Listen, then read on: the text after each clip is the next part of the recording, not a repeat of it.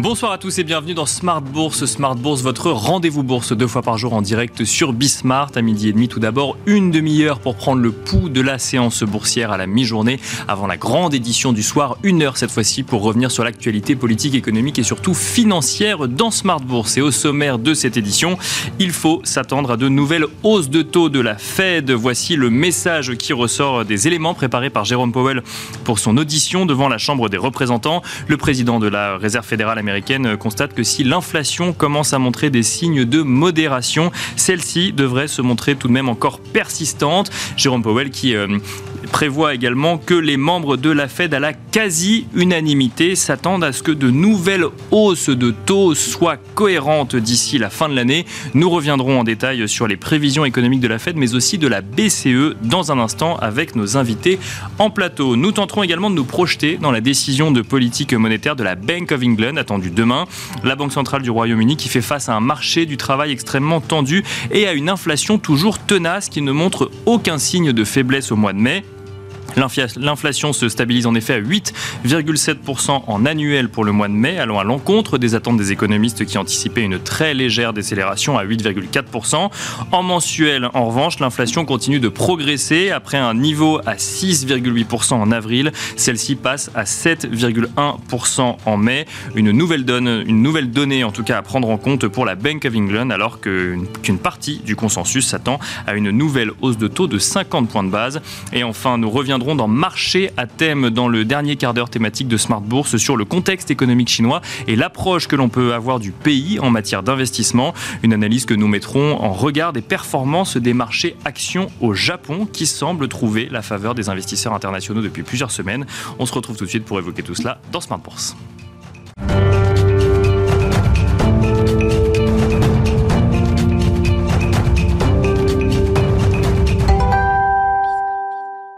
Et nous commençons tout de suite avec Tendance, mon ami, le résumé complet de l'actualité boursière du jour proposé par Alix Nguyen. Alix, la tendance négative se poursuit sur les marchés européens. oui, le marché dans son ensemble digère euh, l'annonce selon laquelle la Fed devrait reprendre ses hausses de taux après euh, la pause marquée la semaine dernière. C'est ce qu'a indiqué Jérôme Powell devant euh, des élus de la Chambre des représentants. Wall Street, de son côté, commence la séance en légère baisse.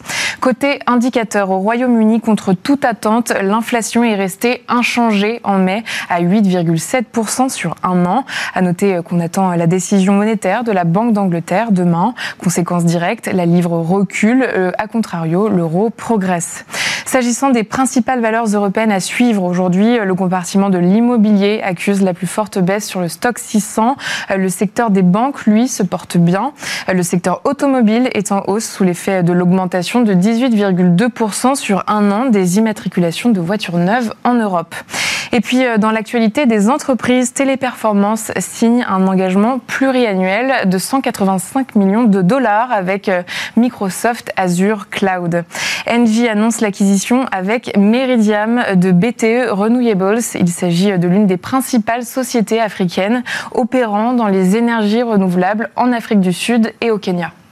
Et dans le reste de l'actualité européenne, euh, Alix, selon un sondage de l'IFO, la récession allemande sera plus forte que prévu en 2023. Et oui, une contraction plus importante qui serait le fruit de l'impact défavorable de l'inflation sur la consommation. Euh, le PIB de l'Allemagne devrait baisser de 0,4%. Euh, pour l'ensemble de la zone euro, l'IFO s'attend à une expansion de 0,6%. Et puis le PIB des États-Unis devrait s'afficher en hausse de 0,9%. Et puis une nouvelle alerte pour l'économie américaine avec FedEx, euh, Alix. Oui, FedEx chute après avoir indiqué que ses marges sont mises sous pression euh, par le ralentissement du secteur du transport des marchandises. Le groupe anticipe une faible croissance de ses revenus. S'agissant des autres valeurs à suivre à Wall Street, Elon Musk a déclaré qu'il annoncerait bientôt un investissement d'ampleur en Inde à la demande du Premier ministre indien Narendra Modi. Et puis, euh, on remarque que les actions des constructeurs automobiles chinois cotés aux États-Unis progressent après l'annonce de la Chine selon laquelle les aides à l'achat de véhicules électriques va se poursuivre jusqu'en 2027. Voilà, tendance mon ami, le résumé complet de l'actualité boursière du jour proposé par Alix Nguyen.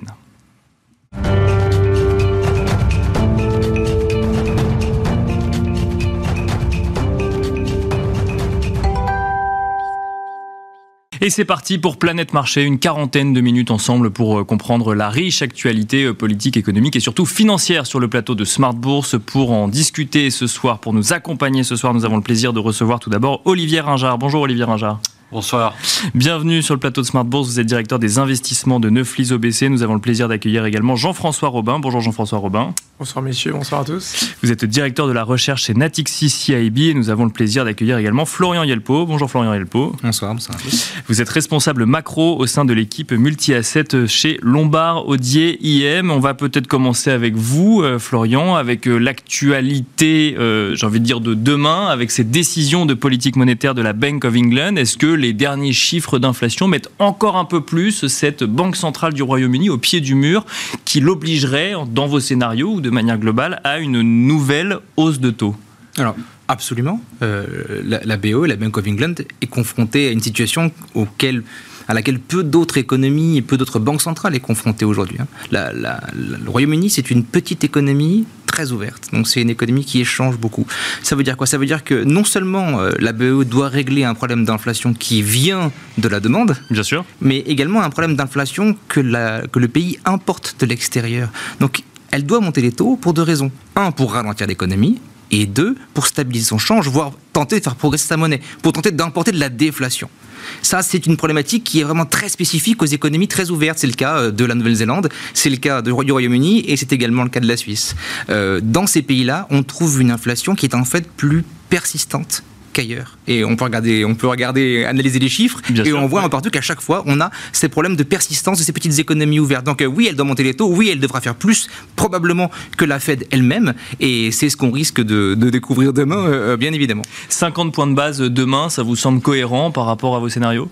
Alors, c'est euh, la porte ouverte euh, aujourd'hui euh, avec les chiffres d'inflation. C'est pas ce, que, ce à quoi le marché s'attend. Pour l'instant, on a à peu près 20-30% de chance d'avoir une double hausse, c'est-à-dire une hausse de 50 points de base. Ça pourrait être une surprise, mais la surprise en politique monétaire, c'est quelque chose qui est très utile. La surprise, ça sert aussi à choquer, ça sert aussi à, comme instrument de politique monétaire. Donc, l'inflation telle qu'elle est aujourd'hui en Grande-Bretagne légitime amplement 50 points de base de hausse demain. Maintenant, les 25 points de base marginaux en Grande bretagne ont un effet extrêmement négatif sur l'économie domestique. Comme vous le savez, beaucoup des prêts euh, sont révisés, sont à taux variable, à taux révisable, euh, contrairement au reste des pays. C'est plus le cas aux États-Unis, c'est moins le cas aux États-Unis. En Europe, ça l'est, ça l'est également beaucoup moins. Euh, dans l'ensemble, on a une transmission potentielle qui peut être dangereuse. Donc, chaque 25 points de base de plus. le bon curseur, effectivement, en tant que en tant que banquier central. La subtilité.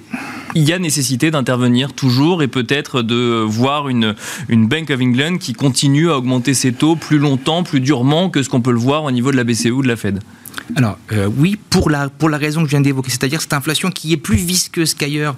Euh, c'est un double problème et paradoxalement c'est un problème auquel les, les, banques centrales des pays émergents sont souvent confrontées. C'est-à-dire qu'on doit remonter les taux pour stabiliser son change, pour empêcher trop d'inflation. On pense à la Turquie euh, notamment. Aujourd'hui, sans dire que le Royaume-Uni est une économie émergente, en tout cas, ces petites économies, ce que, ce que ces petites économies sont confrontées à ce paradoxe et doivent quelque part doublement monter les taux. C'est-à-dire ils ont un, deux, un double objectif avec un simple instrument ça, euh, comme vous le savez, en économie, on n'aime pas trop. Jean-François Robin, bah, même question, votre analyse un petit peu sur euh, la situation, le contexte économique au Royaume-Uni et la décision à venir de la Bank of England bah, Je crois que, oui, ou une autre façon de regarder la, Grande-Bretagne, c'est aussi de, voir que c'est un entre-deux entre le monde américain et le monde européen. Mais là, ce qu'on voit surtout, c'est que c'est un peu le pire des deux mondes et pas le meilleur des deux mondes. Euh, Puisqu'on voit une inflation qui est systématiquement, qui a toujours été supérieure à celle de la zone euro, alors qu'on pouvait penser que c'était euh, l'Europe qui était la plus à mal avec la guerre en Ukraine, puisque bah, bah typiquement, Bien sûr. Euh, la France, nous, on importe du gaz, on importe de l'électricité euh, de la Grande-Bretagne. Euh, tout l'été dernier, quand nos centrales étaient en panne, on, importait de l'éolien de la Grande-Bretagne. Donc on pouvait penser qu'ils étaient moins impactés finalement par la, par la crise énergétique. Et en fait, ils ont toujours eu plus d'inflation que nous, même s'ils payaient moins cher finalement leur énergie. Et pourquoi? Bah Parce qu'ils ont ce côté assez américain finalement, d'avoir des hausses salariales plus fortes que, que, nous, puisque le, voilà, donc on a une espèce de boucle prix-salaire qui est pas loin d'être là en Grande-Bretagne, qu'on n'a pas du tout en Europe et qu'on a un petit peu euh, aux États-Unis. Donc on se retrouve avec un monde macroéconomique où il y a plus d'inflation qu'en Europe et moins de croissance. Typiquement, hein, la Grande-Bretagne, quand vous comparez la Grande-Bretagne, vous l'incluez dans, dans, le, continent européen, c'est un des pays qui est toujours pas revenu à ses niveaux de PIB pré-Covid. Donc on est sur une des économies qui a le moins bien géré la période Covid depuis 2019. On est en dessous en, PIB et on est au-dessus en inflation. Donc la Banque d'Angleterre, elle est vraiment dans un, dans un dilemme. et là, bah, ce dilemme, il est assez, assez vite répondu, comme dirait l'autre. Bien sûr. Puisque on a 8,7% d'inflation, vous êtes loin de votre cible de 2, bah, c'est sûr que vous n'êtes pas encore arrivé au, à, l'objectif. Donc à minima 25, c'est toujours notre scénario, on ne l'a pas changé malgré les chiffres d'aujourd'hui. Euh, oui, voilà. C'est pas une alerte supplémentaire les chiffres d'aujourd'hui. Ça ne vient ah, pas changer un scénario. C'est une mauvaise surprise. Hein. On voit bien que c'est voilà, un petit un peu au-delà. Maintenant, c'est vrai qu'à partout, hein, il n'y a, quasiment pas un seul pays où bon là, c'est peut-être un petit blip de, de, de, statistiques, mais on est quand même sur un trend de baissier de, des prix de l'énergie, euh, des prix euh, même alimentaires. Hein, le, fameux prix du lait qui avait atteint un record en, Grande-Bretagne, il est en train de rebaisser. donc on voit ce qui est en train de se passer un petit peu sur le je ne pense pas que ça remette en cause le fait que l'inflation ralentisse. En revanche, à 8,7, vous êtes la banque centrale, vous, vous, montez quand même les taux, mais surtout que votre économie se tient bien. Encore une fois, vous avez du salaire, vous avez du PIB, euh, on est encore dans un rattrapage, je le disais, on n'est pas encore au niveau de Covid, donc on est encore dans ce moment de rattrapage dont avait bénéficié l'Europe l'année dernière. On a des, PIB euh, espagnols, etc., plus de 5%, on rattrapait le, le, temps perdu lié au Covid, eux, ils sont encore là-dedans. Donc il n'y a pas de, de risque de grosse récession en Grande-Bretagne, donc ils peuvent quand même encore appuyer sur le frein, je pense. Ouais. Olivier Rajard, rapidement également sur euh, bah, cette décision de la Bank of England et peut-être euh, sur l'impact éventuel euh, sur l'économie de la zone euro de, de mouvement de la Banque centrale du Royaume-Uni. Enfin, je pense que sur, le, sur, sur, la décision de la Banque d'Angleterre, je pense que tout a été dit. Hein. Elle va probablement réagir dès demain. Les conséquences pour, pour l'Europe, je ne les, vois pas, je les vois pas très, euh, très importantes euh, pour les, pour les prochaines semaines et les, et les prochains mois. Je pense que la, la, la question aujourd'hui de savoir si les banques centrales vont euh, encore augmenter de une fois ou deux fois, elle n'est peut-être pas si importante que ça. Euh, puisque on a l'impression que on a quand même des certitudes ou on a l'impression qu'on a cette possibilité d'avoir des certitudes que ce soit vis-à-vis de la Fed, de la BCE ou de la Bank of England, euh, on arrive à se projeter au moins jusqu'à juillet ou août. Oui, mais on, on se projette jusqu'au mois de juillet-août. Alors déjà, il faut revenir là où on était il y a 9 mois. Je pense qu'il y a 9 mois, il y avait peu d'économistes qui, qui pariaient sur une telle remontée euh, des taux euh, directeurs. Donc on, a plutôt, les économistes sont plutôt en train de suivre euh, la tendance et ont été plutôt globalement surpris par la résilience de l'inflation, banque centrale comprise, au cours de ces 24 derniers mois. Mais après, ce que le consensus est en train d'observer, ce que les économies sont en train d'observer, ce que les investisseurs sont en train d'observer, c'est le fait que l'inflation est en train de ralentir. On parle du prix du lait, oui, le prix du lait. On parle même d'inflation super-cœur aux États-Unis, hein, qui elle aussi est en train de ralentir. Donc on a des évidences de plus en plus euh, manifestes de ce ralentissement euh, de euh, l'inflation. Ce qui... reste quand même euh, loin de son objectif de 2% à l'heure actuelle. Qui, qui, reste loin de son objectif de 2%, mais quand vous regardez les projections à 12 mois, il y a un consensus assez fort pour dire que l'inflation à 12 mois va, redescendre dans une fourchette comprise entre 2 et 3% selon la zone euh, considérée. La, question qui est peut-être la, la, plus importante, c'est de savoir comment tout ça va finir d'un point de vue purement économique, en termes de croissance. C'est probablement la raison d'ailleurs pour laquelle la Banque centrale américaine hésite à en remettre une couche. La pause euh, de ces dernières semaines est une pause quand même euh, assez particulière, hein, puisque euh, on peut se poser la question suivante. En quoi six semaines d'observation de statistiques supplémentaires va nous donner une idée très claire de l'état de l'économie américaine? Donc on a l'impression que sur cette décision de la Banque centrale américaine, celle-ci a cherché à temporiser, en euh, se disant d'abord que l'inflation était en train de ralentir, en s'inquiétant probablement des conséquences du durcissement euh, qu'elle a opéré au cours des euh, derniers mois, et donc, in fine, en essayant de garder, de gagner du temps. Je caricature peut-être ce que vous nous dites, mais c'est pour bien comprendre. Si, si la Fed a marqué une pause, c'est parce que une nouvelle hausse de taux aurait pu venir valider un scénario récessif un peu plus fort aux États-Unis, alors que là, on a l'impression que justement, il s'éloigne? Alors j'irai pas jusque là.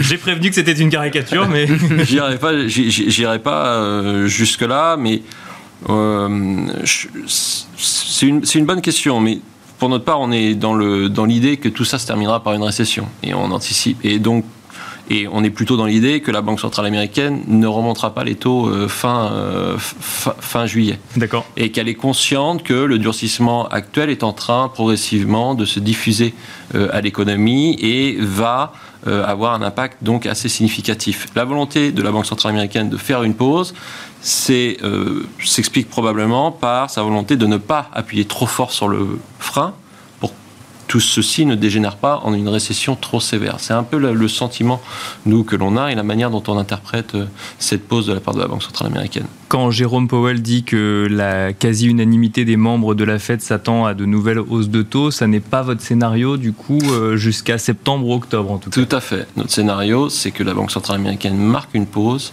et euh, début 2024 reparle d'un assouplissement monétaire. Florian Yelpo sur ces deux potentielles futures hausses de taux euh, de, la Fed et sa vision du contexte économique et de la croissance en 2023 avec un scénario récessif qui semble quand même un petit peu s'éloigner euh, quand on écoute euh, la Réserve fédérale. Est-ce que ça correspond à vos scénarios? Est-ce que c'est en phase avec la façon dont vous voyez l'évolution de l'économie américaine sur les prochains mois? Disons que les, prochains 25 points de base, s'ils interviennent, euh, ce sera de la gestion du risque du nom de la Banque centrale américaine. C'est-à-dire, euh, c'est la réputation de la Banque centrale qui peut être potentiellement un risque. Quand on s'engage comme ça en disant il y en aura encore d'autres, euh, en faire une permet de dire bah oui, j'en ai fait une.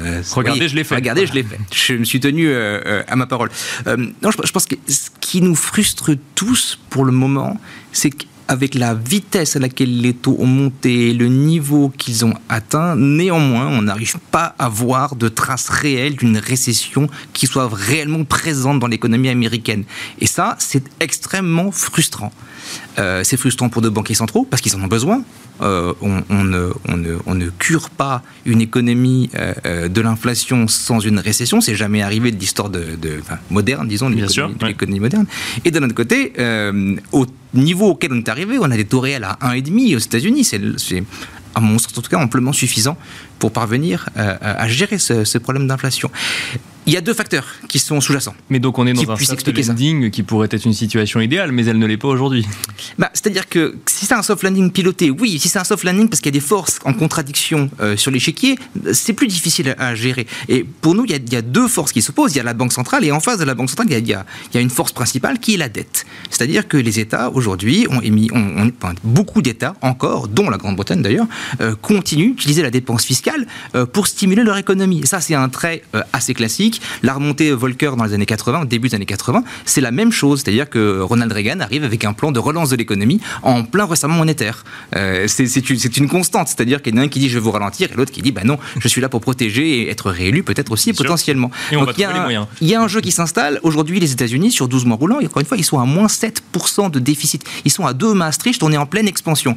Euh, c'est Même Keynes serait contre ce, genre de, de politique-là. Donc oui, on est frustré et on ne comprend pas pourquoi est-ce que avec les taux qu'on a aujourd'hui, la volonté de toutes les banques centrales du G10 de resserrer les conditions monétaires, quelque part, la seule partie qui souffre, ce sont les banques. Et on en a eu un, bel exemple au, mois de mars. L'économie elle-même semble encore tenir la route. Alors, si on regarde bien dans les détails, les enquêtes industrielles, ça commence à se retourner. J'imagine que là-dessus, on est assez aligné. Euh, les enquêtes dans les services tiennent encore bien la route, même si en Chine, ça se retourne un petit peu, et également, euh, également aux États-Unis. Donc, vous voyez, oh, les choses se mettent en place, mais c'est pas du trading à haute fréquence. Euh, c'est des indicateurs qu'on observe une fois par mois. dans le meilleur des cas, la Fed sera par exemple très attentive aux chiffres de l'emploi les six semaines qu'elle se donne, c'est aussi potentiellement pour tenter d'observer euh, deux rapports des payrolls et puis, euh, et puis euh, en conclure que finalement on commence un petit peu à créer du chômage. On a créé un peu de chômage dans l'industrie, on n'en a pas créé dans les services. Les services créent encore beaucoup d'emplois aujourd'hui et ces emplois sont hautement inflationnistes et ils sont dopés à la dette publique. Tant qu'on ne sort pas de cette logique-là, ça va être très difficile de, gérer activement pour de bon l'inflation et d'arriver au consensus dont on parlait précédemment de entre 2 et 4% Donc un épisode récessif qui s'éloigne et un objectif de 2% qui, qui n'est pas prêt d'être atteint, si je comprends bien. Il y a un petit côté chicken game, c'est-à-dire euh, on est deux voitures face à face, on accélère et l'idée c'est de savoir qui c'est qui va craquer le premier. Avec la signature du debt ceiling, euh, probablement que celui qui craquera le premier, c'est l'État américain qui devrait normalement se calmer un peu à la dépense. On le voit euh, côté européen, l'Italie, l'Allemagne donnent des exemples d'austérité fiscale, d'autres pays un peu moins, c'est notamment le, le, cas de la France. Mais bon, peu importe. en tout cas, il y a une amélioration sur le plan de la fiscalité, en tout cas qui nous semble saine et qui va filer un petit coup de main à nos amis banquiers centraux parce que cette, guerre des, cette, cette, guerre des gangs entre politique monétaire et politique budgétaire, elle n'a que trop duré aujourd'hui. Jean-François Robin, euh, dans votre vision un petit peu du contexte économique actuel, sachant qu'il y a aussi bah, ce sujet euh, de effet euh, boucle prix-salaire hein, que, que, vous mentionniez tout à l'heure, là aussi les entreprises n'ont parfois pas le choix effectivement pour embaucher que d'augmenter les salaires et de répercuter quand elles le peuvent ces hausses sur leurs prix. Comment est-ce que vous voyez ce, ce, deuxième semestre 2023 si on regarde que jusqu'à décembre? Bah, C'est sûr que c'est assez perturbant cette économie américaine parce que le consensus, et on s'inscrit là-dedans, hein, c'était de dire au T3 2023 l'année dernière. Il y a une récession qui arrive, c'est sûr. Bon, alors, on envoie de pas au T3, sera au T4. Euh, c'est toujours pas là, donc ce sera au T1. Bien sûr. c'est T2, c'est sûr. Bah, en fait, non. Tout ça, c'est toujours des, chiffres et, assez largement positifs. Donc là, bah, comme un peu tout le consensus, nous on dit bah, T3, T4, récession assez marquée. Et donc, sur l'ensemble de l'année, on n'est pas sur une récession américaine, on est à 0,8, donc on est, euh, on est sur un PIB qui serait tendance à, à rester positif, mais avec T3, T4 quand même assez négatif. Ça, c'est Mais comment on explique quand on regarde dans le rétroviseur, effectivement, euh, que qu'avec les, les, indicateurs économiques que vous avez, vous prévoyez ça Alors évidemment, on ne connaît jamais le futur, mais qu'on, ça, que ça se repousse comme ça éternellement. Bah, non, mais on, voit une résilience, et moi je pense qu'il ne faut jamais sous-estimer la capacité de résistance et de rebond de l'économie américaine. Aujourd'hui, qu'est-ce qui fait le buzz? C'est ChatGPT. Qu'est-ce qui fait le buzz dans partout? C'est la transition énergétique. Et dans la transition énergétique, qu'est-ce qui est en train de mettre les bouchées doubles? C'est les États-Unis avec l'IRA, l'Inflation Reduction Act, plus de 250 milliards d'investissements annoncés depuis le début de l'année, des projets tous les jours qui sont, qui sont, euh, qui sont annoncés un, peu partout. Donc on, a un peu cette dynamique-là. Et puis, on parlait de book prix-salaire, on ne voit pas encore trop de tension sur le marché du travail, où il y a toujours 1,6 emplois par chômeur aux États-Unis. Et donc, bah, évidemment, euh, bah, ça, ça, fait plutôt euh, monter les salaires, notamment dans, les services. Donc tout ça, mis, à bout, bout à bout, on se dit, mais à quoi bon cette pause des taux de la Fed? Il valait mieux en faire une pour de bon et se poser la question bah, dès qu'on verrait un peu des chiffres ralentir. Donc je crois que la façon de, de, comprendre ça, elle est de deux ordres. La première chose, c'est que l'inflation, quand même, est en train de baisser largement hein. On était à 9,2, ça y est, on est à 4. Donc ça baisse, hein, c'est divisé par plus de 2. Et aujourd'hui, ce qui fait qu'on est à 4, c'est deux choses. C'est essentiellement quand même un peu les services, on le, on le disait, mais c'est beaucoup deux autres, euh, un gros gros plot, c'est ce qu'on appelle le shelter, c'est-à-dire les loyers euh, implicites américains euh, et un peu les voitures d'occasion. Mais quand le gros du truc en ce moment, c'est les loyers américains. Or, ça, ça, c'est un indicateur qui souvent suit les prix de l'immobilier avec 12 mois. A un truc dont on est à peu près sûr aux États-Unis, c'est qu'il y a une mini crise immobilière quand même. Hein. Vous avez des prix qui baissent de 20% à San Francisco, des taux de vacances de plus de 30% dans un, dans un certain nombre de grandes villes américaines. Donc c'est clair que les loyers vont suivre. Et donc l'inflation américaine dans les prochains trimestres, on est à 4. Nous on est assez confiant qu'on va aller plutôt vers 3 à la fin de l'année. Donc la Fed, elle peut monter, et comme elle dit qu'elle va monter deux fois, bah nous on a mis 25 BP à un moment ou un autre hein, pour, euh, pour, être bon élève. Mais honnêtement, plus le temps passe et plus on va avoir de l'inflation. Mais vous y croyez pas forcément, c'est ça ou... Mais non, mais c'est que plus, plus le temps passe, moi je crois pas trop à une pause, puis en septembre il remonte, parce qu'en septembre on va avoir déjà de la désinflation, de la décélération qui va encore se poursuivre aux États-Unis, et probablement que d'ici là on va commencer à avoir ces indicateurs, tous les indicateurs avancés sont quand même pas très bons aux US, donc à un moment ou un autre, ça doit se retrouver dans les chiffres du PIB. Et donc moi, ok, ils peuvent faire, ils faire ça. Donc ça c'est je pense le premier élément pour essayer de comprendre ce que fait la Fed, c'est que l'inflation est en train de baisser quand même assez euh, big time, quoi. Hein. Plus de voilà, plus de divisé par deux depuis depuis son pic d'octobre dernier.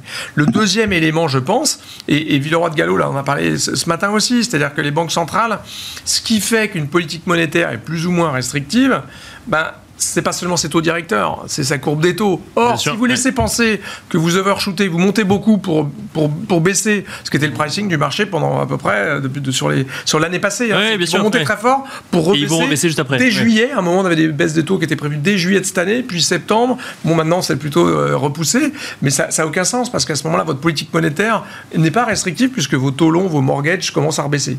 Donc, qu'est-ce qui est en train de se passer? C'est que je pense que les banques centrales sont en train d'essayer, par une communication, je trouve maladroite, mais quand même, de dire mes taux d'intérêt, je vais peut-être encore les monter. Attention, ne pricez pas de baisse des taux. Et je crois que si au moins pour s'assurer que le marché ait intégré l'idée qu'il y a un plateau au moins pendant plusieurs mois, plusieurs trimestres. J'allais venir. Je crois que le seul truc que voulait faire la Fed et qu'elle a bien réussi à faire, c'est d'évacuer toutes ces baisses de taux de 2024. Je monte pas pour baisser ça dans six mois, je suis pas débile quand même. Donc soit je les monte, soit je les, les monte pas, mais en tout cas, je vais pas les baisser tout de suite. Et donc là, je crois que le pricing du marché de repousser toutes les hausses, baisses de taux pardon, en 2024, c'est l'exercice qu'a réussi la Fed. c'est le seul qu'elle a réussi en communication, parce que pour le reste, elle nous a bien paumé. Quoi.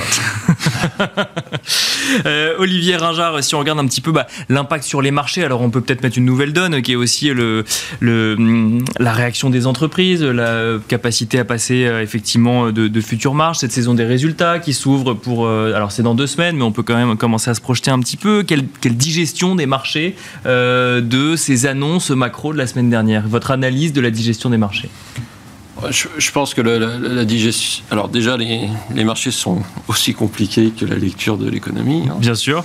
Euh, je pense que c'est le premier élément. Et d'ailleurs, quand on regarde les, marchés, on voit bien qu'il y a des marchés, il y a, des marchés à deux ou trois vitesses. Deux ou trois vitesses. Euh, aux États-Unis, euh, vous avez les sept magnifiques qui tirent le marché américain par, le, par le haut, alors que quand vous regardez un standard bourse 500 équipondéré, vous avez une performance qui est nettement plus en retrait, autour de 4% depuis le début euh, de l'année. Quand vous regardez les small caps américaines, là aussi vous avez une performance qui est également nettement plus en retrait. Si vous basculez du côté européen, vous voyez des différences de performance euh, au sein du marché européen qui sont euh, très significatives, des différences de performance là aussi entre les grandes capitalisations et les petites capitalisations. Donc ça, montre bien que les, marchés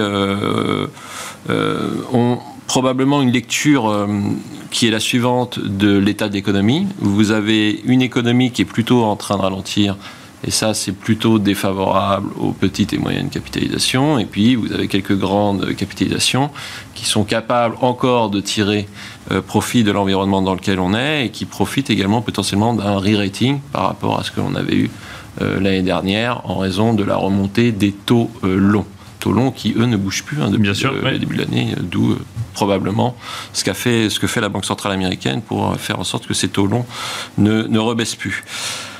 Sur les mois, sur, sur la saison des résultats à venir, allons-nous avoir des déceptions? Probablement pas, euh, puisque euh, l'économie euh, américaine et l'économie européenne se tiennent à peu près correctement de nouveau.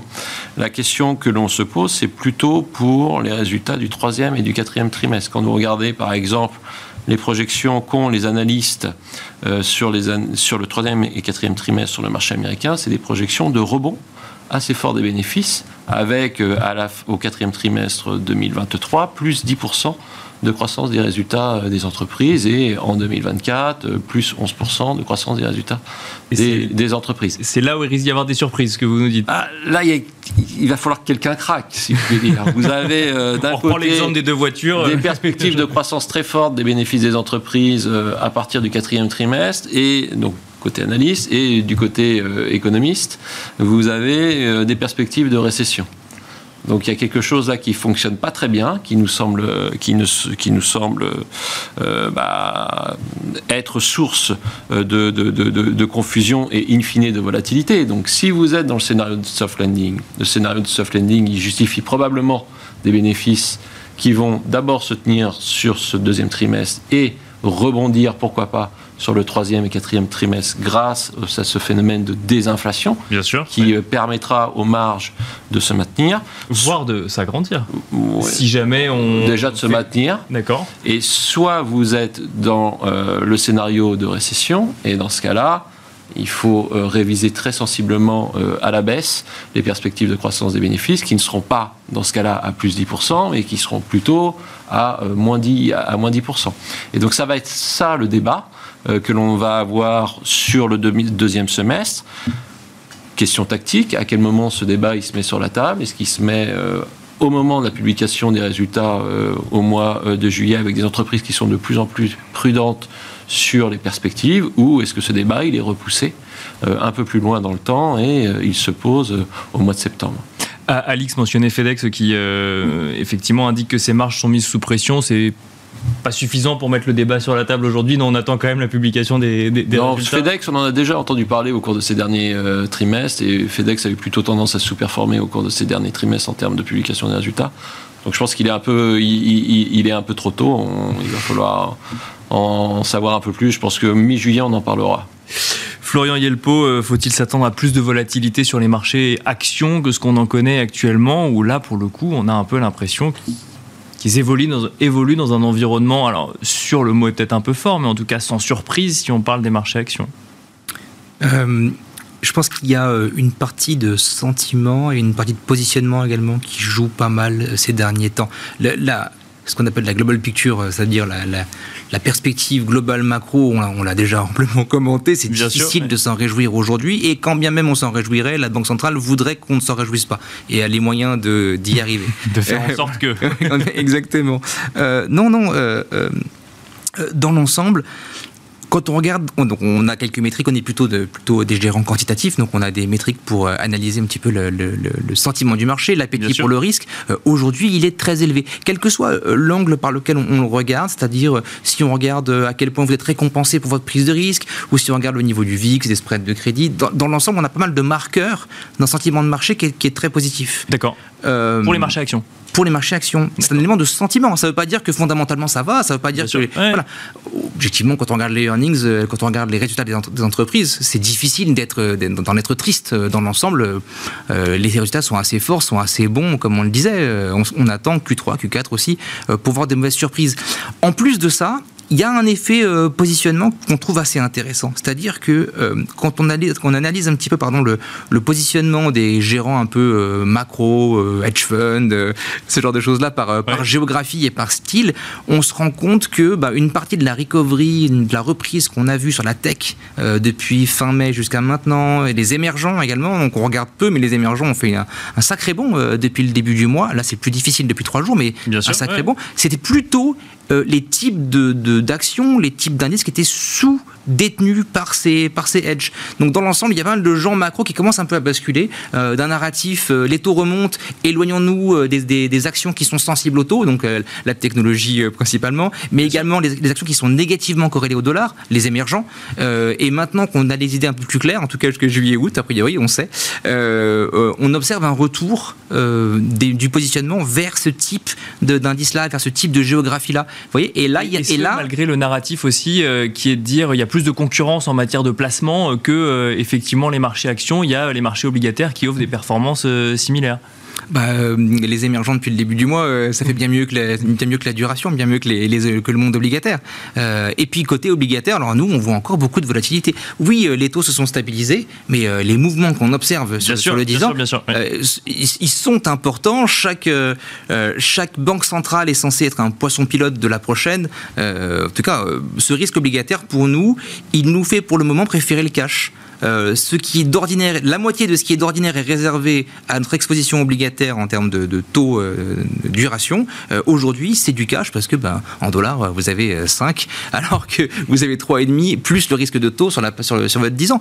il faut quand même, il faut, il faut qu'il y ait stabilisation de ce risque de taux pour que naturellement on se remette à s'exposer à ça ou qu'il y, qu'il y ait un signe clair de récession. Mais là, encore une fois, on n'y est pas encore. Il y a une forme de stabilisation en termes de volatilité obligataire on ne peut pas la nier, mais c'est la dernière des volatilités par classe d'actifs qui reste aussi élevée par rapport à son passé. Et ça, pour les gérants euh, euh, risk-based comme nous, enfin, nous on gère par rapport au risque, euh, on est très exposé à ça et ça nous retient la main vis-à-vis des marchés obligataires. Et je pense qu'on est peut-être les derniers à avoir la main retenue comme ça. Un mot, vous mentionniez les émergents. Alors effectivement, j'ai évoqué moi le, Japon en introduction, la Chine, qui sont des cas d'investissement qui posent question aujourd'hui. On se demande si c'est encore le moment Japon et on se demande si s'il y a un moment Chine, effectivement, parce que d'un côté, on regarde le contexte économique, et puis il y a toujours ce sujet confiance qui revient. À chaque fois qu'on pose la question à un gérant, c'est oui, mais a-t-on confiance dans le contexte politique? Comment vous regardez effectivement ces marchés émergents aujourd'hui? Alors, il y a un aspect valorisation, puis il y a un aspect macro. L'aspect valorisation, on en a déjà parlé. Dans l'ensemble, c'est plutôt des marchés qui sont, qui sont value, dans l'ensemble, en tout cas, dans nos métriques. Euh, est-ce que c'est là qu'on a envie d'être Ça, j'en sais rien, euh, à l'aube d'une récession. Euh, maintenant, sur la partie pure macro, la Chine a réouvert on a une reprise par la demande avec très peu de stimulation fiscale. Donc c'est une reprise qui est très différente à notre sens, de ce qu'on a connu aux États-Unis, en Europe, en France, même en Grande-Bretagne. encore une fois, les États-Unis, c'est 18% de déficit sur PIB en, en 2020. Enfin, c'est un nombre de un multiple de Maastricht stratosphérique. du coup, on, observe bien dans, les données qu'il y, a une reprise par la demande, mais cette reprise par la demande, elle est naturellement temporaire. La Chine aujourd'hui, c'est 19% du PIB mondial. Donc il est vraisemblable en plus que ça contamine toutes les, toutes les, données macro qu'on trouve aux États-Unis, en Europe, qui a un effet euh, euh, la, marée qui, euh, qui, soulève tous les bateaux, tous les bateaux en même temps. Nos perspectives sur l'économie chinoise, elles sont plutôt euh, que cette reprise soit temporaire, et donc du coup qu'on qu'on revienne un petit peu plus bas que là où on est euh, aujourd'hui, et ce qui devrait laisser des PE qui sont faibles au niveau faible où ils sont euh, aujourd'hui? C'est probablement pas là qu'on va pouvoir naviguer ce moment de friction entre le ralentissement et la récession, en tout cas de notre point de vue. Jean-François Robin, si on parle marché euh, toujours, alors effectivement on parlait de la récession qui était annoncée, qui, avait du, qui mettait du temps à arriver. Il y a aussi euh, cette consolidation des marchés américains qui est annoncée depuis plusieurs mois, qui met du temps à arriver. Faut-il analyser les marchés américains en dehors des 10 valeurs qui ont fait euh, les performances du Nasdaq sur les dernières semaines? Bah non, c'est un peu compliqué. Là, on est peut-être un peu, on en parlait en antenne du buzz, voilà, des cookies de chat GPT, vous prenez un, trillion de capi, donc euh, ça rappelle la blockchain ou le métaverse, donc euh, on en parlait tout à l'heure. Mais, effectivement, euh, il y, a cet aspect un peu loop, c'est comme si vous enleviez le luxe au CAC 40, c'est pas, c'est pas le même indice, Bien sûr, hein, évidemment. cela étant, je, je, rejoins un peu ce qui a été dit, c'est-à-dire que c'est quand même hyper compliqué de, de, de, de, réconcilier tout ce qui se passe sur les différentes classes d'actifs. C'est-à-dire qu'aujourd'hui, d'avoir des actions qui sont au plus haut Hein, des, niveaux records, euh, ça peut s'expliquer. Effectivement, vous avez des résultats qui ont été publiés qui sont toujours bons, vous avez des des niveaux de profit, un record aux États-Unis. On n'a jamais eu des profits, des taux de profit aussi élevés. Hein. Donc, euh, on voit bien la greedflation où les entreprises ont réussi à faire passer des hausses des prix supérieures à la hausse des coûts. Hein. Donc, on a des choses, des multiples qui sont assez impressionnants quand vous regardez avec un peu de granularité ce qui s'est passé dans les taux de marge. Mm-hmm. Euh, ça, est-ce que ça peut durer? Ben, euh, Si ça continue, ben, à ce moment-là, les taux d'intérêt doivent continuer à monter méchamment. Et il y a un moment où ça va faire une récession et vos actions sont trop chères. soit sûr, ça va baisser et à ce moment-là, vos taux de profit vos taux de marge vont baisser et vos niveaux de valorisation vont aussi baisser. Donc, moi, j'ai pas beaucoup de cas où les actions sont pas un peu chères quand même euh, euh, aux États-Unis. Après, pour faire un peu la boucle avec ce qui a été dit euh, avec, avec la Chine ou même avec FedEx, hein, FedEx, là où c'est un très très bon indicateur, c'est un bon indicateur avancé ou en tout cas, c'est très très corrélé avec le commerce mondial. Moi, c'est comme ça que je l'utilise. Bien sûr. Et en fait, quand on regarde les résultats de FedEx, c'est très très cohérent avec un certain nombre d'autres indicateurs qu'on a. Si vous prenez par exemple l'indicateur de la Fed de New York sur les, les, les On est au plus bas depuis 20 ans. Donc on a complètement effacé le post-Covid. C'est depuis 20 ans, on n'a pas vu, quand on recalcule les données, ça fait 20 ans qu'on n'a pas vu si peu de tension sur les chaînes d'approvisionnement mondiales. Donc le commerce mondial est hyper faiblard. Et ça vient, ça vient d'être dit. La Chine, c'est une reprise domestique. C'est pas du tout une reprise industrielle. Les prix à la production en Chine, ils sont négatifs là aussi, encore un facteur de pense, pour penser que le prix des biens et l'inflation va continuer à baisser. Mais on est quand même dans un monde qui ne laisse pas penser que c'est en train de réaccélérer très très fortement. Hein. Donc euh, tout ceci mis, mis, bout à bout, plus le fait, on l'a dit tout à l'heure, là aussi pour boucler avec ce qu'on disait. Donc, donc on revient pas à la normale en fait. On a eu ces goulets d'étranglement, on s'est dit ça va se détendre et finalement ça s'est trop détendu. C'est bah, ça qu'il faut comprendre. Parce que le, commerce mondial est en train de tomber, que la Chine retire pas euh, ses, 20% du monde, il y a 3, 5, 3, 3 cinquièmes de la croissance mondiale qui est en Asie.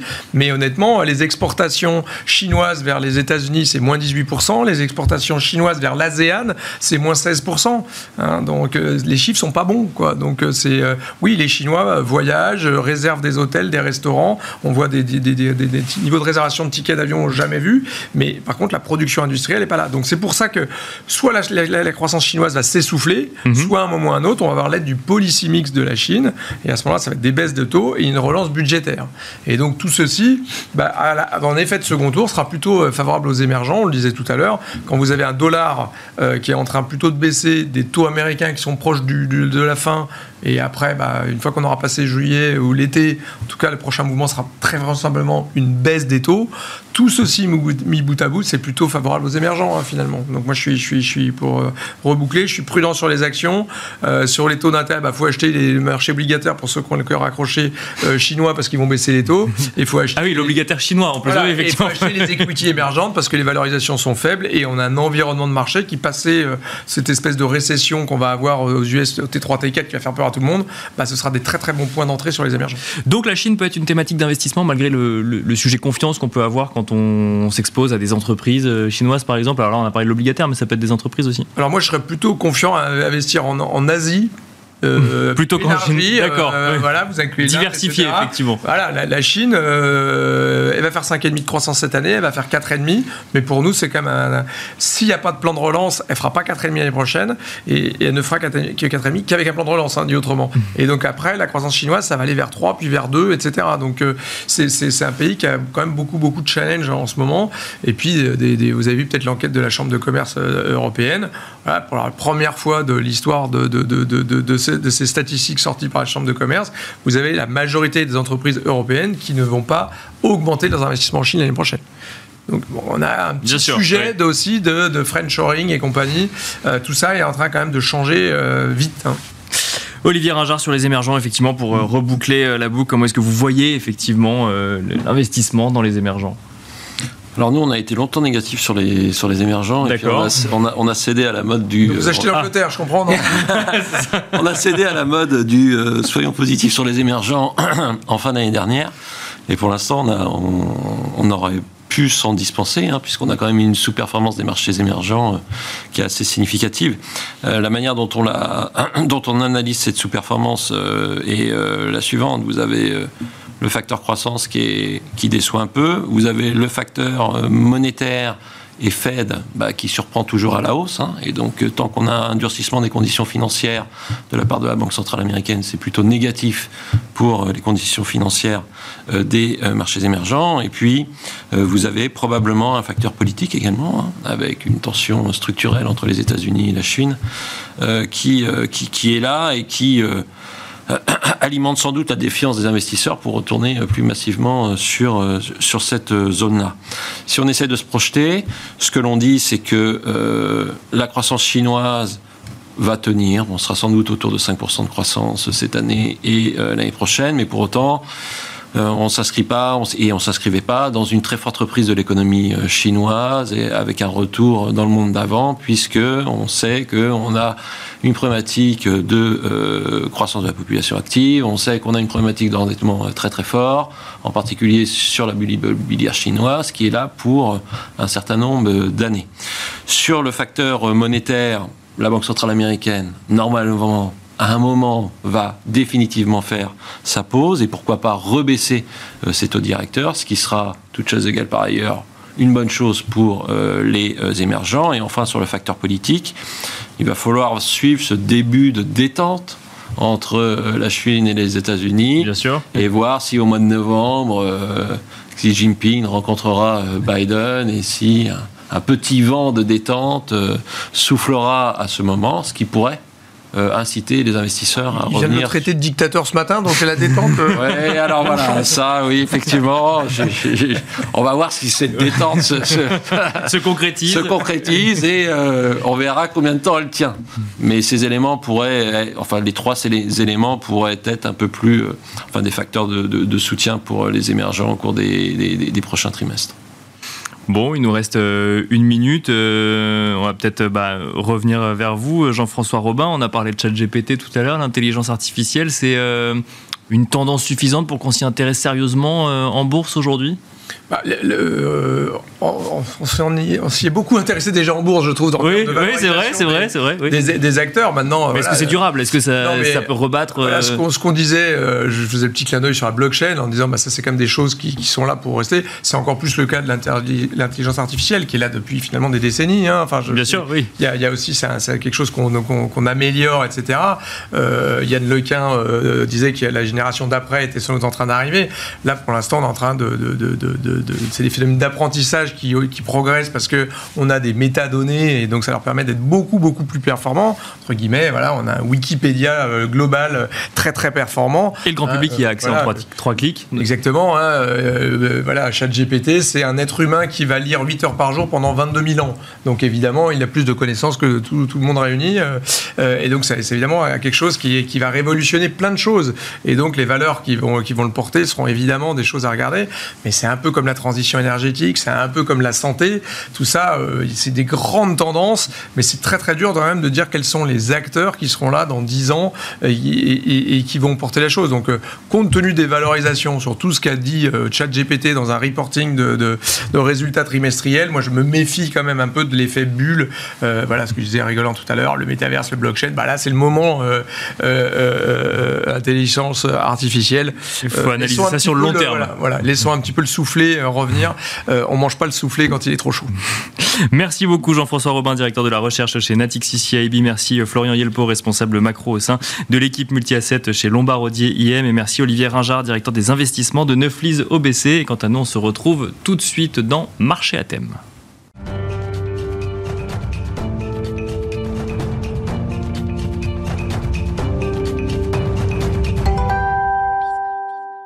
Et nous enchaînons à présent avec Marché à thème, le dernier quart d'heure thématique de Smart Bourse. Nous évoquions il y a un instant la thématique d'investissement dans les émergents. Nous allons regarder un peu plus en détail euh, comment apprécier la Chine comme thématique d'investissement, ce qui nous amènera peut-être à évoquer également euh, la situation du Japon et notamment l'appétence des investisseurs pour les marchés actions japonais depuis plusieurs semaines. Pour en parler, nous avons le plaisir de recevoir sur le plateau de Smart Bourse Joachim Jean. Bonjour Joachim Jean. Bonjour Nicolas. Bienvenue sur le plateau de Smart Bourse. Vous êtes gérant actions asiatiques et thématiques chez Mansartis. Si on regarde effectivement la Chine, alors d'un point de vue de son contexte économique, bien sûr, qu'on a déjà beaucoup commenté, mais surtout comme thématique d'investissement, quelle est votre analyse? Comment regardez-vous cette thématique? Oui, alors la, Chine est une thématique très intéressante, euh, ne serait-ce que par sa croissance qu'elle propose. Euh, aujourd'hui, on le voit il y a des doutes sur le marché euh, chinois, mais lorsqu'on regarde la croissance qui a attendu cette année, on est euh, à peu près sur un PIB attendu en croissance de 5,5%. Donc on est sur des niveaux euh, bien plus élevés que les autres économies développées. Et on a des thématiques sous-jacentes structurelles au marché chinois qui sont très intéressantes aussi. Lorsqu'on est stock picker, on va regarder par exemple des thématiques qui sont liées à la consommation domestique. En fait, hier, on regardait la Chine un peu comme l'usine du monde. Aujourd'hui, on la regarde avec une vraie force de consommation. Euh, on a une classe moyenne émergente qui progresse qui a des revenus beaucoup plus élevés, un pouvoir d'achat beaucoup plus élevé. Du coup, on a des thématiques sur la consommation qui sont très intéressantes. C'est pour ça que euh, je me répète, je pense qu'il ne faut pas céder un peu au sentiment de marché à court terme euh, qui est lié aux actions chinoises. Il faut regarder aussi ce qu'offre demain le, le marché chinois pour des investisseurs long terme. Pas mal d'analystes euh, revoient à la baisse leur prévision de croissance pour la Chine. Ce que vous nous dites, c'est que n'oublions pas qu'on parle de 5% de croissance quand même et que c'est pas si mal. voilà. c'est mieux qu'ailleurs. C'est Exactement. Alors, il y a deux inquiétudes aujourd'hui sur le marché chinois. Il y en a une un peu plus court terme, c'est la vigueur de la reprise. Je pense que tout le monde euh, a, a, pris un peu le pas sur une euphorie lorsqu'on a eu le reopening qui a été annoncé. Du coup, d'ailleurs, on a eu un marché qui a fortement progressé. Aujourd'hui, on a des statistiques économiques en absolu qui sont plutôt bonnes, mais qui déçoivent légèrement. Donc c'est ça aujourd'hui que le marché regarde. C'est un peu une déception au niveau de la reprise. Mais voilà, encore une fois, on a une croissance qui est attendue euh, extrêmement bonne. Et une chose très importante, c'est qu'on attend surtout des mesures qui vont être annoncées par le gouvernement. La semaine dernière, on a eu quelques mesures au niveau monétaire. Bien sûr. On attend surtout un package au niveau budgétaire qui va aider justement à, aider cette, euh, cette reprise. Sur cette euh, réouverture de l'économie chinoise, est-ce qu'on attendait quelque chose de trop rapide ou de trop fort? Je pense les deux, honnêtement, les deux. Et du coup, on a eu un marché chinois qui a pris 50% euh, en plus en trois mois à peu près. Donc, c'est allé très vite, très fort. Ensuite, le marché s'est posé, s'est dit. OK, il faut quand même qu'on ait des choses qui soient euh, concrètes au niveau économique, et c'est là où ça a pu décevoir un peu au niveau de la consommation et de l'immobilier. Euh, rappelons-le, l'immobilier, c'est à peu près 20-30% du PIB chinois. Aujourd'hui, c'est sur on est sur un secteur qui reste avec une, reprise assez timide. Bien sûr. Donc, voilà, on Et des soutiens assez timides aussi, de peur que ça passe effectivement par l'immobilier, que la reprise repasse euh, essentiellement par l'immobilier, euh, ce qui effectivement oui pose question euh, quand on est investisseur et on voit d'ailleurs pas mal de flux sortants quand même des investisseurs étrangers sur la thématique Chine. Oui, bah, écoutez, le constat il est assez simple en Asie. On a d'un côté la Chine avec ses inquiétudes que j'ai évoquées, Bien sûr. et de l'autre on a, on a le Japon. Alors on, Oui. on est sur des économies totalement différentes, hein, mais on est sur une proximité géographique assez, assez proche, et du coup on a un arbitrage d'investisseurs qui vont privilégier en fait euh, voilà, un marché un peu plus défensif sur lequel on a des éléments très intéressants au niveau de la conjoncture. On a une reprise assez forte au Japon aussi, Bien sûr. et on a surtout Une banque centrale toujours très accommodante. voilà, Ouais. mais avec un espoir aussi assez intéressant euh, d'évolution structurelle au niveau de l'économie japonaise, c'est-à-dire une sortie euh, de cette économie déflationniste qu'on a connue euh, ces dernières décennies, sortie d'une politique monétaire ultra accommodante, et on le voit aussi surtout au niveau des entreprises, une évolution au niveau de la gouvernance des entreprises et de la manière dont sont traités les actionnaires. Et c'est ça que viennent chercher les investisseurs en arbitrant d'un marché un peu plus volatile, à risque avec des incertitudes, vers un marché qui offre aujourd'hui des, des perspectives assez intéressantes au Japon. C'est alors ça fait plusieurs semaines quand on regarde la performance du Nikkei, on est aux alentours de, de 30% depuis le début de l'année, ce qu'on peut comparer à la performance du Nasdaq Composite euh, aux États-Unis. Euh, Est-ce que c'est toujours le moment d'investir euh, au Japon? La question que se posent les investisseurs, les gérants, c'est le, le point d'entrée. Est-ce qu'il y a toujours des opportunités dans un pays comme le Japon? Alors, il y a des opportunités malgré cette forte hausse. C'est un marché euh, qui, ces derniers mois, était assez stable, voire baissier. Du coup, en termes de valorisation, on n'a pas de pression extrême. Euh, il y a des choses très intéressantes, on va dire, en termes de stock picking. C'est pour ça que euh, je me répète à nouveau, c'est un marché de stock picker. C'est un marché qui est beaucoup moins suivi, donc un peu moins efficient que ce qu'on peut retrouver aux États-Unis et en Europe. Du coup, on va trouver voilà, des éléments intéressants à court terme. Je l'évoquais la dernière fois lorsque je suis venu sur le plateau. Il y a des éléments sur des sociétés qui se payent très peu cher, où on a une politique de retour aux actionnaires très intéressante, avec des rachats d'actions assez conséquents qui profitent justement euh, à ces actions-là. D'accord. Euh, on a également une thématique à court terme assez intéressante, c'est la reprise du tourisme au Japon D'accord. puisqu'en fait beaucoup de touristes chinois sont attendus dans les prochains mois au Japon et ils viennent tirer la consommation sur certains sous-segments. Euh, typiquement, Donc la reprise chinoise finalement est une bonne nouvelle pour euh, l'investissement au Japon, c'est ce qu'il faut comprendre. Exactement. Typiquement, sur cette thématique-là, le Japon est très fort dans les cosmétiques. Ils ont un pouvoir de marque très intéressant. Donc, on a les touristes chinois qui viennent consommer typiquement sur ce genre de segment-là. Donc, on a des valeurs assez intéressantes, typiquement euh, Kao ou Kose, hein, qui sont des leaders dans les cosmétiques japonaises, qui vont venir profiter justement de, de ce tourisme chinois. Et puis à plus long terme, on a des valeurs de qualité et de croissance très intéressantes euh, sur des voilà des thématiques de, de niche. On l'oublie souvent, on dit le Japon, voilà, on n'a pas de croissance au niveau économique, mais on a des sociétés très intéressantes en fait, dont la croissance est, est tirée en fait euh, des, des autres économies. D'accord. Oui, parce que c'est un marché domestique assez petit quand même le Japon. Voilà, c'est un marché euh, domestique assez petit avec des tendances structurelles assez négatives. Si on regarde par exemple euh, la démographie, voilà, on sait qu'il y a des soucis démographiques au Japon, mais derrière on a des sociétés japonaises qui vont justement opérer sur des thématiques de niche internationales. Typiquement euh, dans le secteur par exemple de l'automatisation industrielle où le Japon est très fort, on a des sociétés leaders comme Keyence ou Fanuc dans la robotisation des chaînes de production ou euh, même dans la santé euh, où euh, sur des petits segments en fait on a des parts de marché au-dessus de 50% au niveau mondial et là-dessus on va avoir une croissance qui est liée par exemple au vieillissement de la population au niveau mondial D'accord. Ouais. et donc ça va tirer en fait la croissance de ces sociétés japonaises au-delà de l'économie domestique qui bien que la croissance est peu faible euh, justement ces sociétés vont profiter de la croissance extérieure hein. Donc des secteurs comme les cosmétiques, la robotisation, c'est les deux grands secteurs qu'il faut regarder actuellement au Japon, ou en tout cas où on peut trouver des opportunités. Voilà, à court terme, donc sur les cosmétiques, je pense qu'il y a des opportunités avec la reprise du tourisme euh, chinois. Et puis à plus long terme, on a des choses très intéressantes sur l'automatisation industrielle. Quand on va sur des émergents comme ça, euh, certains investisseurs, alors peut-être plus particuliers pour le coup, mais pourraient se dire euh, que la meilleure manière de fonctionner, c'est un ETF, euh, c'est une gestion passive, quelle analyse on peut avoir d'une stratégie comme celle-là Exactement, et c'est ce qu'on retrouve d'ailleurs dans les flux récents. Les flux récents vers le Japon se sont orientés vers des ETF plutôt que de la gestion active, puisqu'il y a une notion de simplicité aussi. On va acheter l'indice directement. Et Mais de en- nécessité de- de connaissance du marché qu'on n'a pas forcément. Voilà. Mais encore une fois, on a des gérants actifs qui vont venir faire ce travail en fait de sélection de valeurs. Je l'ai évoqué, voilà, on a un marché peu efficient, peu couvert, donc il y a tout un travail de gestion active qui est fait. Et puis sur ces marchés-là, il y a quelque chose qui est très important aujourd'hui, c'est l'ESG. Il faut faire très attention.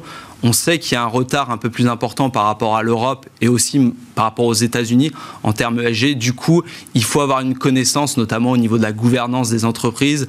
Euh, voilà, qu'est-ce qui se passe, quelles sont les améliorations qui sont apportées, etc. Donc, je pense que si on veut avoir aussi une approche extra-financière, il faut privilégier la gestion active avec des fonds, notamment euh, ISR. Sur, le sujet ESG, alors effectivement, quand on regarde en Chine ou au Japon, puisqu'on parle du Japon, c'est des sujets qui peuvent venir sanctionner des sociétés euh, sur euh, les places de marché chinoises ou japonaises? On le voit de plus en plus. Il y a des sanctions qui sont faites par les flux donc des, investisseurs qui sortent totalement de ce, ce type d'entreprise. Et je pense qu'aujourd'hui, les sociétés japonaises l'ont compris, c'est pour ça qu'elles essayent de rattraper leur retard, elles communiquent beaucoup plus, elles mettent beaucoup plus en place des initiatives. En Chine, on est encore un peu en retard, et c'est là où on voit qu'il y a certains, euh, on va dire, traumatismes liés au marché. On l'a vu récemment, par exemple, en Inde avec euh, le scandale Adani, et c'est là où justement, euh, on va dire, l'ESG est encore plus important lorsqu'on on vient vraiment sur des pays émergents. On parle de la Chine, on parle du Japon. Est-ce qu'il y a un lien à faire entre les flux sortants de Chine d'investisseurs étrangers et les flux qu'on peut voir sur les marchés euh, japonais? Alors c'est compliqué à mesurer, mais on, a vu hein, quand même des flux voilà, qui sont sortis de la Chine vers le Japon, mais on a vu également euh, des flux qui sont sortis de la Chine euh, pour aller sur les péri, euh, périphériques à la Chine, l'Inde, la Corée, la Taïwan, et Taïwan qui ont plutôt bien fonctionné. Donc il y a eu. Il n'y a pas que le Japon. non, il n'y a pas que le Japon, mais voilà, le Japon offre aussi des opportunités intéressantes. Donc il y a eu des arbitrages qui ont été faits vers ce marché-là. Il nous reste euh, une minute. Euh, au-delà du Japon, effectivement, quand on veut regarder les émergents, la Chine euh, ou autre, l'Inde, par exemple, vous le mentionniez, c'est une thématique d'investissement pour des investisseurs un petit peu plus experts ou Exactement. Alors c'est un marché très intéressant, c'est un marché assez profond. On a énormément de sociétés cotées en Inde. C'est un marché qui est encore un peu moins suivi que le Japon ou que le reste, même de la Chine. Mais c'est un marché également qui offre des opportunités de croissance assez intéressantes au niveau du PIB, au niveau de l'urbanisation euh, et au niveau de la démographie également. On a une classe moyenne également qui est exponentielle et qui va venir consommer et on va dire c'est également un pays qui profite un peu de ce qu'on peut voir en Chine, c'est-à-dire euh, une défiance à l'égard du gouvernement chinois qui est peut-être euh, dans une optique de contrôler un peu plus le secteur privé. On a quelque chose d'un peu plus libre euh, au niveau de l'Inde. Donc voilà, on a aussi des flux qui sortent de la Chine pour aller vers l'Inde. Merci beaucoup euh, Joachim Jean de nous avoir accompagnés dans le marché à thème, le dernier quart d'heure euh, thématique de Smart Bourse. Je rappelle que vous êtes gérant actions asiatiques et thématiques chez Mansartis. Merci beaucoup. Merci Nicolas. Merci à vous également de nous avoir suivis. Je vous rappelle que vous pouvez retrouver Smart Bourse en replay sur bismart.fr mais aussi en podcast sur toutes les plateformes de podcast. Et quant à moi, je vous donne rendez-vous demain à midi et demi en sur Bismart.